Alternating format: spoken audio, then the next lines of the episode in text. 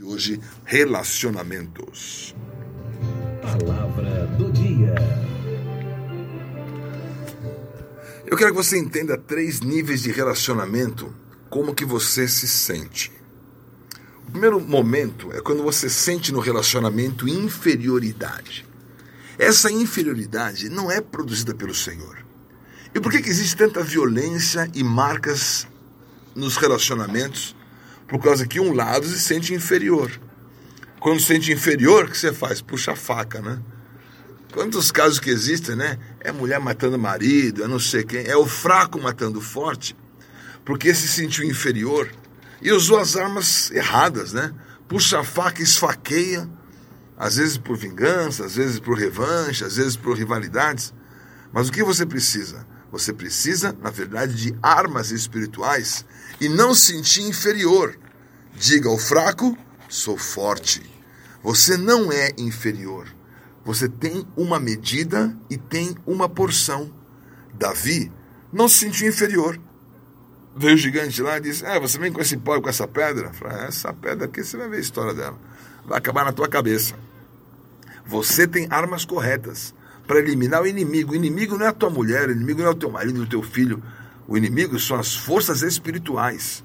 E sabe qual é o maior inimigo? O teu ego, que não aceita nem o diagnóstico que você está doente, que não aceita nem a palavra de onde está o inimigo e como que ele tem que sair, e você resiste e coloca nos outros.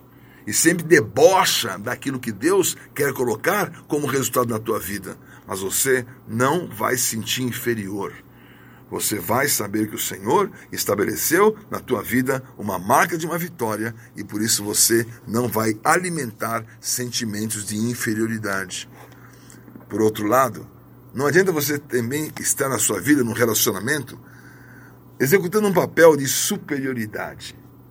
Deus não chamou o homem para ser superior e a mulher para ser inferior. Os dois são uma só carne. Cada um tem a sua posição. O homem ser cabeça a mulher estar no corpo, que é o propósito de Deus, não é superioridade e inferioridade. É aliança. A aliança é: o homem não tem pé nem mão. A mulher tem o pé e a mão. Mas o que faz mover o pé e a mão é a cabeça. Então Deus desejou, no seu arranjo, que existisse essa aliança não é marca de superioridade nem marca de inferioridade. E num relacionamento baseado em superioridade, vai existir também abuso. Sansão, ele brincou com a unção. Ele brincou com seus segredos. Ele estabeleceu com Dalila um relacionamento de superioridade. Dalila, um espírito maligno que queria roubar a unção que ele tinha, e ele abriu o segredo. Começou contando mentirinha, historinha, né? Mas ele se sentia superior, porque ele sabia da força que havia dado por Deus a ele aos seus cabelos. Você não vai basear o seu relacionamento nem em inferioridade, nem em superioridade. Porque dessa forma o inimigo vai encontrar essa armadilha. E Sansão caiu nessa armadilha. A grande questão é que se eu fosse filisteu, eu montava um barbeiro todo dia lá, né? Mas o cabelo dele cresceu.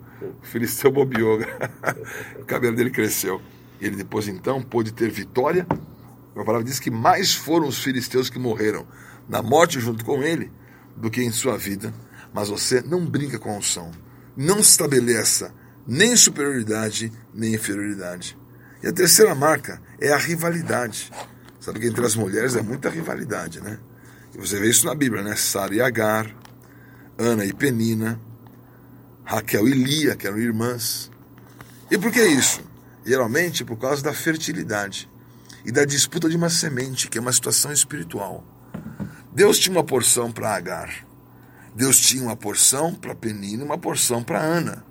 Deus tinha uma porção para Raquel, uma porção para Lia. Então você na sua vida vai entender que a porção de Deus vai trazer aquilo que você necessita. A porção de Deus vai colocar em você uma marca onde você não alimenta nem inferioridade, nem superioridade e nem rivalidade. O que você vai alimentar na sua vida? Vai alimentar a unidade. Deus tem unidade para você e nessa unidade você vai estabelecer aquilo que é a sua marca. Deus, na unidade, desejou que você fosse completo. Deus, na unidade, desejou que a sua vida tivesse uma marca de um componente. Não se sinta excluído e não se sinta superior. Não alimente rivalidade. Você, na sua vida, vai estabelecer a verdade. Qual é a verdade? Que Deus colocou em você um ingrediente e que esse ingrediente ele vai prevalecer.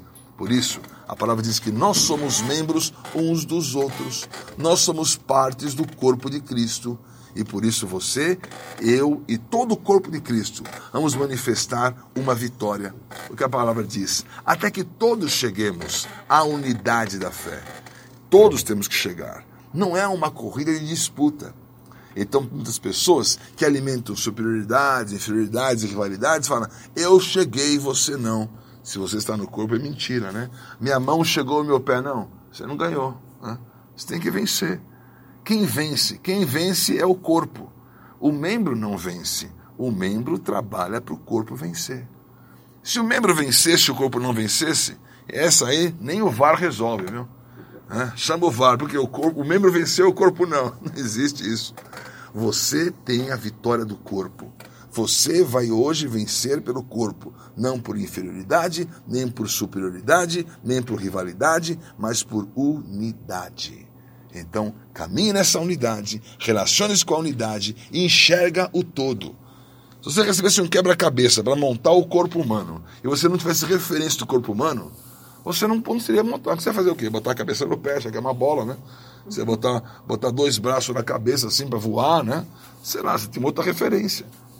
Mas se você tem a referência que Cristo é a cabeça e você é parte do corpo, então você vai enxergar a tua parte e em submissão à cabeça você vai ter direção, você vai ter vitória, sem inferioridade, sem superioridade, sem rivalidade, mas na unidade. Palavra foco de hoje, então, relacionamentos, viva a vitória do corpo.